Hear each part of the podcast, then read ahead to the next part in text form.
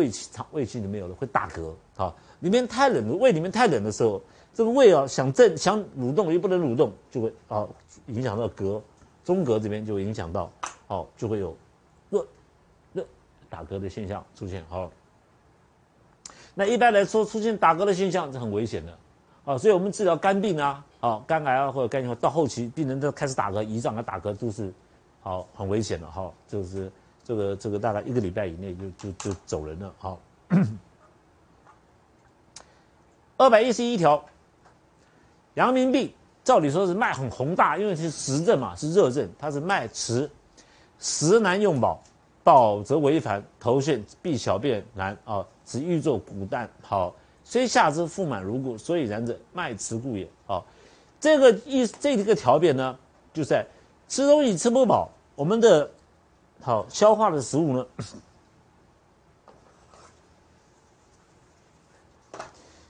好，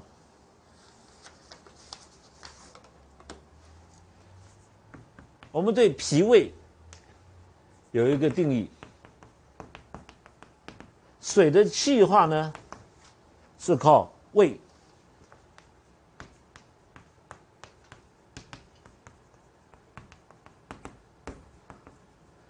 骨的食物的消化呢，是靠脾，脾脏是靠脾，好，水的气化是靠胃，所以胃是很热的，好，脾呢是有脾阳在里面，能够消化食物，好，是靠这个脾。你如果说你脉迟食难用饱，好，这个好食难用饱，实际上并并不能说吃很多，好，而是说吃一点点，就就撑到了，好，吃一点点就撑到了。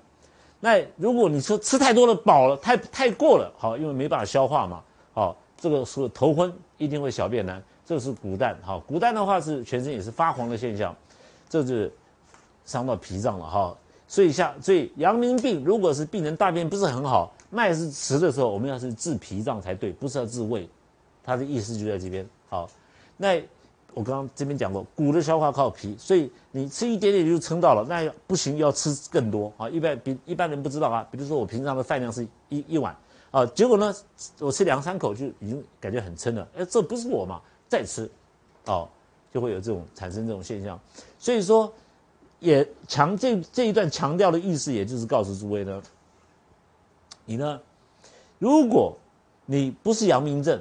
好，是因为你肠胃不消化，肠胃功能并不是很好，尤其是脾脏的功能消化不强的时候，你硬吃下去的时候，一定会好产生不消化，不消化的产现象呢就是骨蛋，好造成腹满，好这个是脉迟的，脉迟就是好里面比较冷，好比较寒，好这是阳明篇，好所以讲了半天就是阳明篇，我们一定要确定它是有实证，大便堵到了，我们才会有攻下的方法，好随便。千万不要随便攻下，好攻不要随便攻下。这个二百一十二呢，阳明病应该是汗很多，现在病人呢没有汗，身好像虫在哦里面爬，身体里面有虫在爬，这是久虚的。意思就是说，阳明篇本来就是汗很多，因为全身是燥热的，结果呢里虚啊，被这个病人呢久虚的，这个汗没有发透发出来，在皮肤。肌肉在皮肤的里面，肌肉的外面，造成重形皮中，就是好像很痒，皮肤很痒啊。这就好像我们常常运动在流汗的时候，跑到冷气间里面去，突然进去冷气间的时候，身上很痒，是一样的意思。好，这是因为病人有久虚，并不是好这个这个阳明症。所以说，你如果看到一个人哈，这个这个这个汗没有透发出来呢，好，就算是阳明症，好也是他是本身是久虚。你也可以当阳明症来看，好，不要说阳明症一定要有汗，因为这个人本来就是虚的嘛，所以虚的人也会有阳明症的现象，好，他，对，我们如果是实症人很体格很强的人得了阳明症，流汗就流掉了，那他是体格比较虚，他得了阳明症的时候，他的汗没有办法透发，只能他的力量只能透到肌肌肉，但是没有办法从皮肤毛毛孔发出来，就是就出现这个样子，好。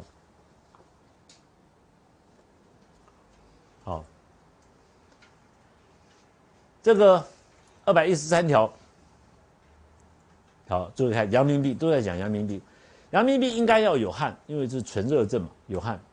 他现在没有汗，小便利，二三日呕而咳，呕的时候我们就知道它在少阳，咳嗽的时候在肺，在太阳在上焦的地方。好，少阳太阳症还有手足缺者，手脚冰冷的，闭苦头痛。好，这个代表还有其他的症，就是太阳少阳不是纯阳明。若不渴不呕，手脚不冷者，头不痛。好，意思就是告告诉诸位呢，你如果说这个这个没有，光是纯阳明症的时候，头痛是在印堂的地方痛。如果你有其他的头痛，哦，一定是属于少阳还太阳，那就是在旁边呢，偏头痛啊，好后头痛，好，这我刚刚前面就跟诸位提过了。阳明症有头痛，好，但是是缺上痛。我们的专有名词以后后面会介绍到，叫做缺上痛。缺上好痛，缺上痛呢，就是两眉之间的硬糖痛，好硬糖痛。所以啊，诸位只要看到硬糖痛，我们在针灸的时候就讲过，硬糖痛的时候，你在中脘穴一针下去，当场就痛就去掉了。好，那胃的气呢？好。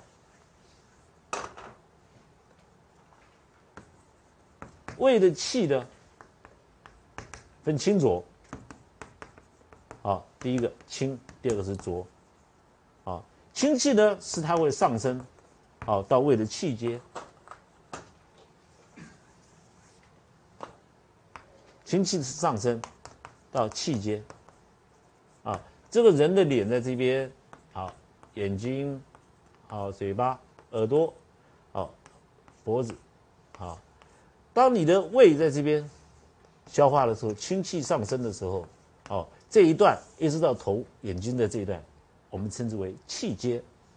浊气呢下降，下降到哪个地方？到三里的地方，好，脚的，好，膝盖以下，膝盖头下三寸这张足三里的地方，所以浊气只会下降到合穴的位置。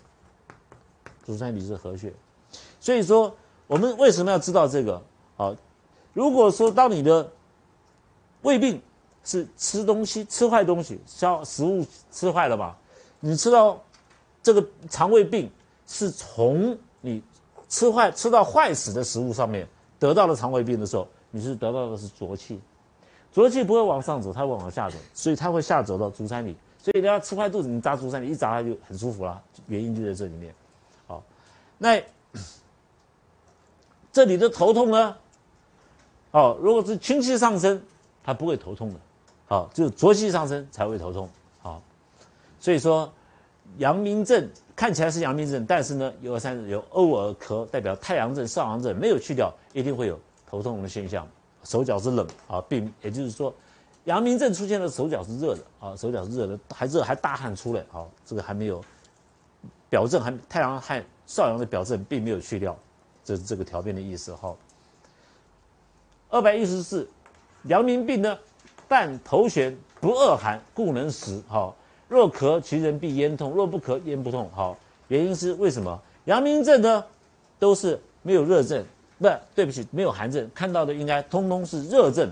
好，所以，但是这个人呢，如果有咳嗽，咳嗽的话，代表肺里面，好，还有一些表症。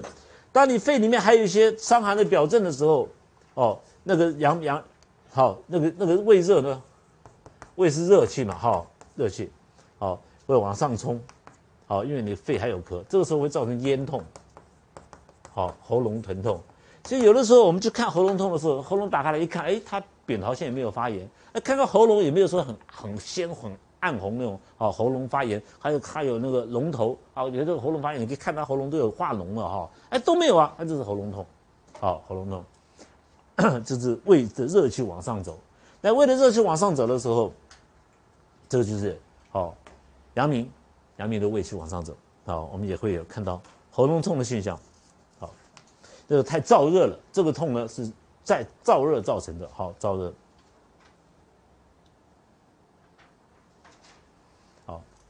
这些呢，诸位看阳明篇呢，它很多讲阳明症的地方。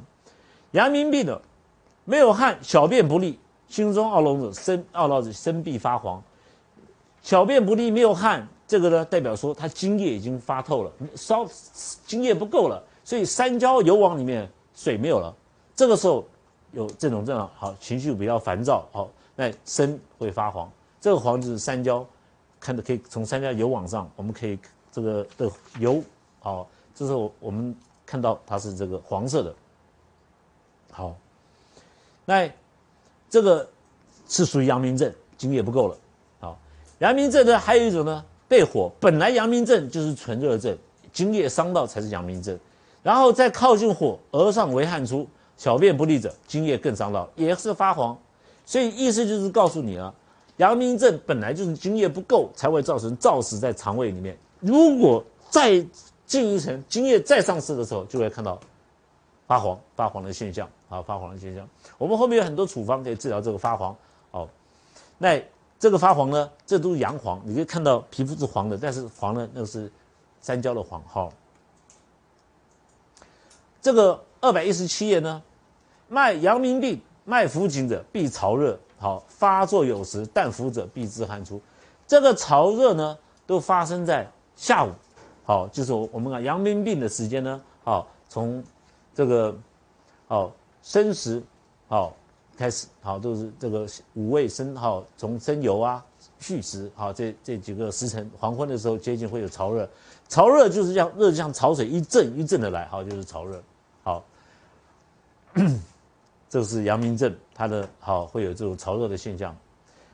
好，一个只要有浮脉的时候，哈，代表表虚掉，表毛毛孔打开来了。浮紧的话，毛孔是竖到的，好，所以这个有汗，啊，阳明症都会有汗，大部分都会很容易出汗的。好，阳明病呢，口燥，但欲受那漱水，哈，但是不愿咽着，此必虐。经在经方里面讲讲讲口渴，嘴巴里面口渴。想去喝水，但是不想吞下去，嘴巴速速吐出来。只要看到这种现象，通通是有淤血。那我们的唐龙川讲的血症论讲了很多啊，只要是口渴，啊，不欲饮，只要有口渴不想喝，嘴巴嘴巴很口渴，喝了水又不想喝要吞下去，你不是你说这个人在找麻烦哦？不是，他是有淤血，意思就是说。他的燥热上去的时候，到鼻子，鼻子的血管很小，所以他的血一直冲上去的时候，到了鼻黏膜这边的时候，冲不过去的，因为血量太大，鼻血管太小。哦，这是堵在这边的时候，血管还没有破的时候，它就会有这种现象，等于是淤血。血管一破裂，鼻鼻流鼻血一出来的时候，高热也退掉了，同时呢，哦，这个这个口渴的现象也会去掉，好，淤血就会自己会通，好。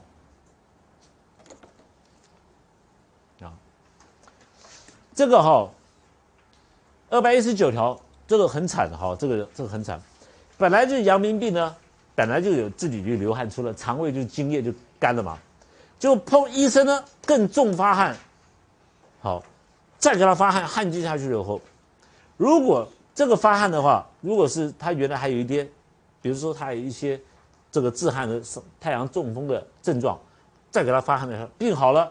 但是如果违反不了了者，此大便必硬，好，大便就开始硬了，好，那这边呢，意思就是说，医生呢看他阳明病，这个病人阳明症其实是就是有汗的，他一开看他一看到，哎，这个人有汗，桂枝汤很很很自动的就开桂枝汤，实际上已经进入阳明了，好，这个时候大便会造成大便更更干，为什么？它亡津液，胃肠胃里面呢，这个胃讲肠里面非常的干燥，所以呢大便会憋。就变成大大便里面的水分呢，通通因为发表了药，一发汗以后，这个大便就变得非常的硬。好，这个时候我们就问他，你应该问病人，你小便一天几次啊？如果本好小便日三四行，今日再行，那小便并没有改变，所以我们常常会问他小便，哎，你小便好不好？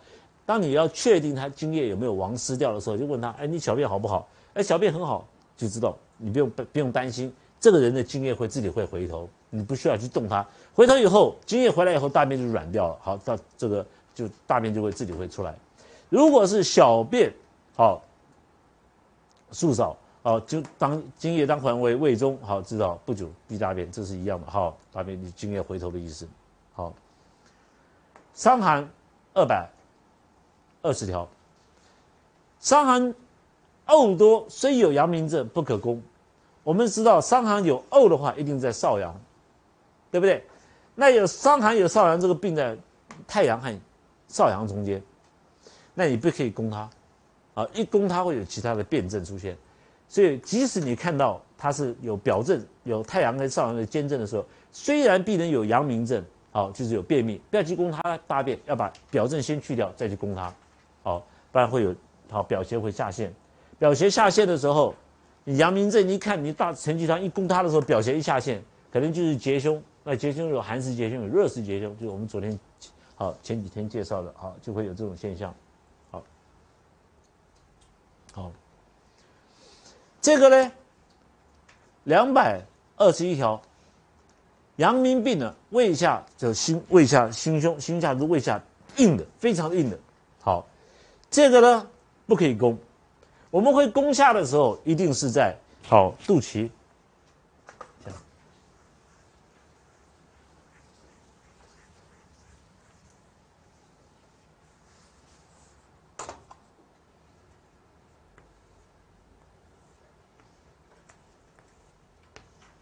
啊，这是人的身体，啊，当我们在讲这个心下的时候，讲的就是胃这个地方，好，有硬，非常的硬，好，这个编板的时候，我们不可以用这个功是承气汤的功，好，我们前面介绍过心下编板硬的时候，我们有大陷胸汤跟大陷胸丸，大陷胸丸呢是去通往上走，大陷胸汤是通往下走，不可以攻它。哦，你如果用承气汤去攻它，这里讲的阳明篇的承气汤跟大行胸的处方不太一样。一攻它的时候，利水不止，好，津液会丧失掉。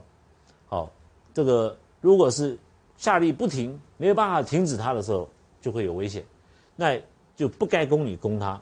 啊，如果是大下力自己会停止，好，代表它自己会恢复，胃就会恢复，哦，这就没有问题。好，所以说千万不要。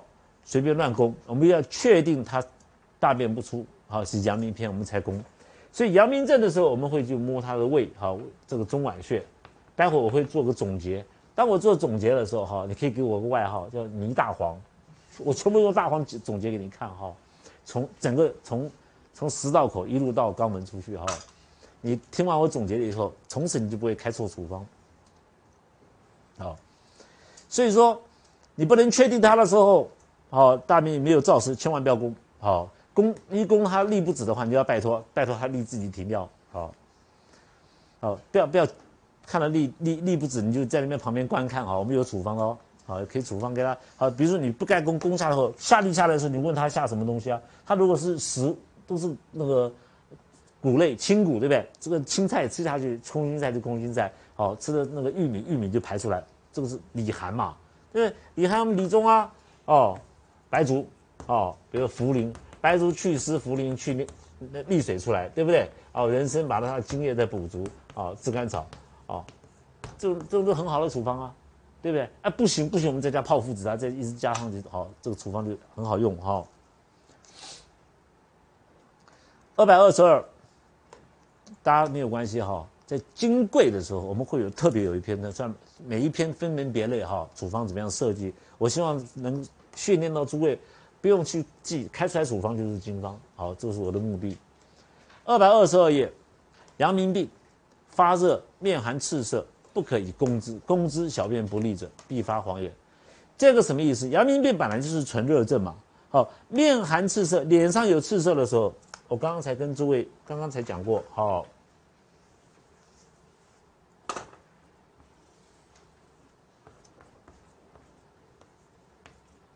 这个阳明经呢，头为下关夹车，好，承气四排俱疗，从这边下好，这这是阳明经的地方。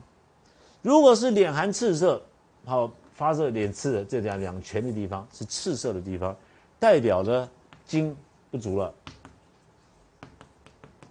当你精不足的时候，好，不要攻，好攻之小便不利，好，如果你精不足，你再一攻，它精液更伤的时候，好。他必然会，这个好，这个黄三焦的黄你会看到，好水道系统会看到，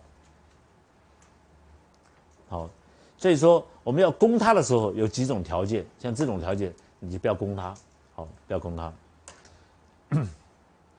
二百二十三，阳明病呢不吐不下心烦者可以调味承气汤，好，这个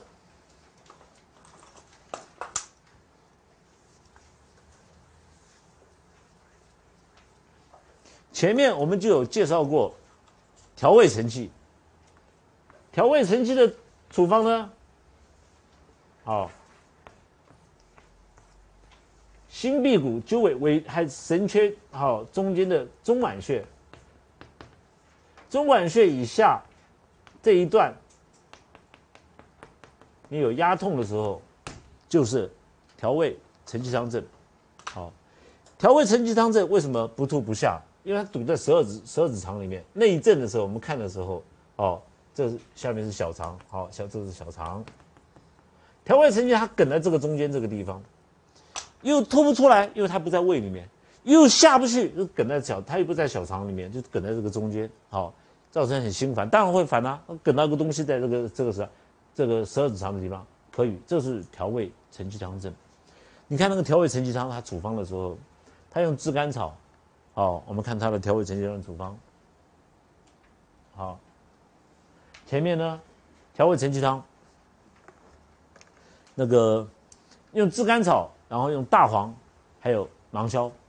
大黄呢，它是用酒洗过，酒洗过哈，酒洗过以后，它攻下的力量就没有那么快。好，用酒洗过，好用芒硝。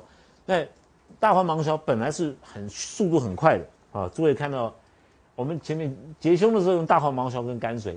如果要同样大黄芒硝，我们用炙甘草的话，就变成调味承气汤针。调味承气汤专门清这一段。炙甘草呢，能够让大黄的速那个速度，还芒硝的速度不要那么快，停在好中间，停在这个十二指肠的地方呢。好，这个这个好，就有这个可以清出来的功能。你如果说光是大黄跟芒硝，你一下去的时候，你没有这个炙甘草在里面，你这一段清不清不出来的。那个大黄芒硝多快啊！一下就透过去了，跑到小肠、大肠去了，就大便是出来了，可是胃还是梗到，哦，这个食物还素食还是在里面没有没有清掉，好，那诊断的方式就是在这里这一段中间巨按有压痛，哦，就是我刚刚讲压痛，啊，巨按，啊，病人呢你你按按他那个中脘穴、中脘到神阙中间，哇，他很痛，而且你最好不要按，好，最好不要多按按受不了，好，这就是。这个有东西堵在里面，好，堵在里面，好。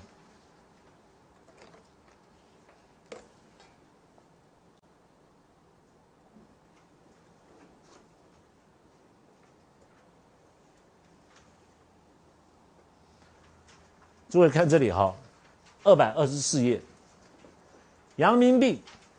脉迟虽汗出不恶寒，其身必重，短气腹满而喘者，有潮热者，其外郁结可攻里也。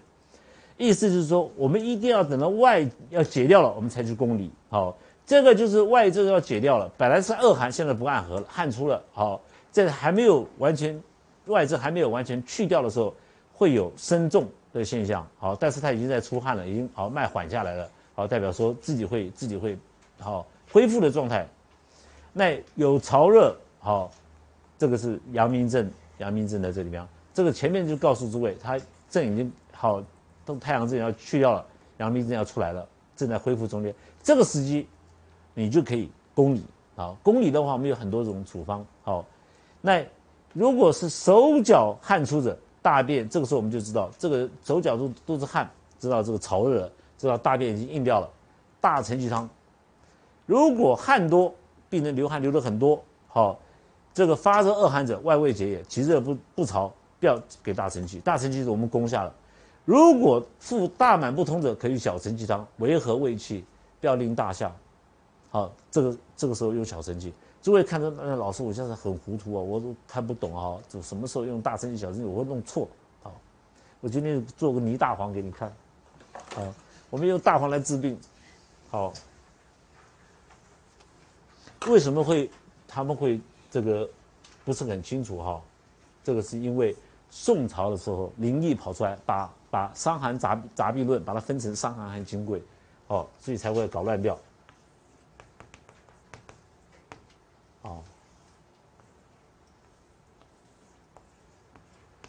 我在介绍这一段的时候，哦，我从金匮里面抓几个方子来。就非常完整了，就整个消化系统你从此就不会犯错了。我现在讲的是食，我没有讲热，热就是发炎呐，你不要胃炎呐、肠胃炎也把它拿来做是不行的哦，好乱不能乱攻，好，这是实症。在金匮里面呢，第一个有个处方呢，我们叫大黄甘草汤，哦，这个是用的时机呢，是我们常常胃里面会有恶斗，啊，在灵枢，好这个第三十一篇肠胃篇里面说，吃饱下去的时候，胃里面是三斗二升，啊，三斗三斗二升，那你消化掉，胃底下常常有二斗，哦，这个是过去的那个剂量，我也我们也不能确定它那个斗是多大，好，反正是吃饱了就对了。胃的下方的食物呢，顶在这边，这个食物可以等七天，但是如果你这个食物坏死掉了，好吃到不好干不干净的食物等在这边，那不干净的食物在胃里面待七天还得了啊，对不对？好，我们怎么样清除它？就是大黄甘草汤。那老师你怎么知道是坏死的食物呢？好，糟食，哦，木兔。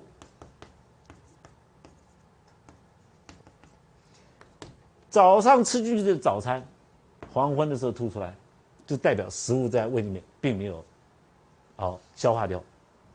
所以你如果在你家巷口吃的烧饼油条，早上吃啦，去上班回到家里面晚上，咦，烧饼油条吐出来，太太一看，你这个大黄甘草汤汁。那你如果跑到某人家去吃东西，对不对？好，就吐出来一看，早餐你不在我们家吃，你到哪里去吃？好，结果呢？知道是大黄甘草汤，也不给你吃个大黄甘草汤，好，这就不好。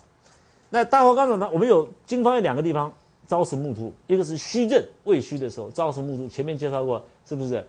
吴茱萸汤症，胃寒的时候会用到，这是实症，胃加实症，所以阳明症第一方应该是大黄甘草汤。好，朝食木兔，舌苔一定是黄的，胃恶心，所以诸位吃坏食物的时候，吃坏吃到坏食的食物。你经方开出来的话，就是大黄药两味药而已。好，第二个呢，才是到十二指肠这边，这个才是进入调胃承气。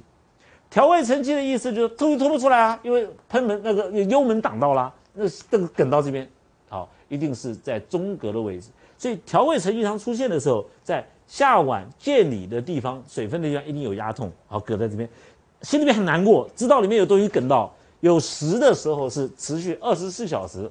它如果是虚的话，它就会有时候很好，有时候不好。实症的话，梗到有东西梗到那边，它不管你白天晚上，反正都一直不舒服啊。所以你问他问病人，你也问出来啊。你舌一看他舌苔是黄的、干的，哎，你你这个胃痛，那个肚子梗到，你这个肚子痛是呃断续的痛还是持续的痛啊？持续的痛，结石了，对不对？因为他的那个舌苔很黄，摸他的脉，结石的脉一定很强硬，对不对？这个时候呢，就是我们的调胃承气。调味成剂呢？我们有炙甘草，啊，大黄，啊，芒硝，哦，这三味药，这是在中间调味承气汤。如果到了这边都没有问题，到了小肠里面，小肠堵到了，如果你的这个食是发生在小肠里面，你说老师你怎么知道是？发生在小肠里面，张仲景在这边说，啊腹大，腹大满不通的，可以小承气汤。我们知道小承气汤呢是解阳明的燥湿，大便是堵在小肠里面，大便堵在小肠里面的哈，病人有个主要的症状就是排气，所以你你你问他好，你这个便秘好，你要知道他实不实，就是哎这个便秘肚肚子胀满了，你问他你这个有没排排。放屁哦，一直不断的放屁，像连珠像机关枪一样放屁。为什么会像连珠枪那样放屁？因为大肠里面没有堵到，所以大肠里面是空的，堵在小肠里面。结果大肠里面空到就是很多气在里面了，他就不断的放屁啊。那这个屁是从大肠出来的，你想臭不臭？好，所以所以不要问这个。好，但是还不断的放屁，人不断的放屁，脉又很实，舌头又是黄，好，又是持续的痛。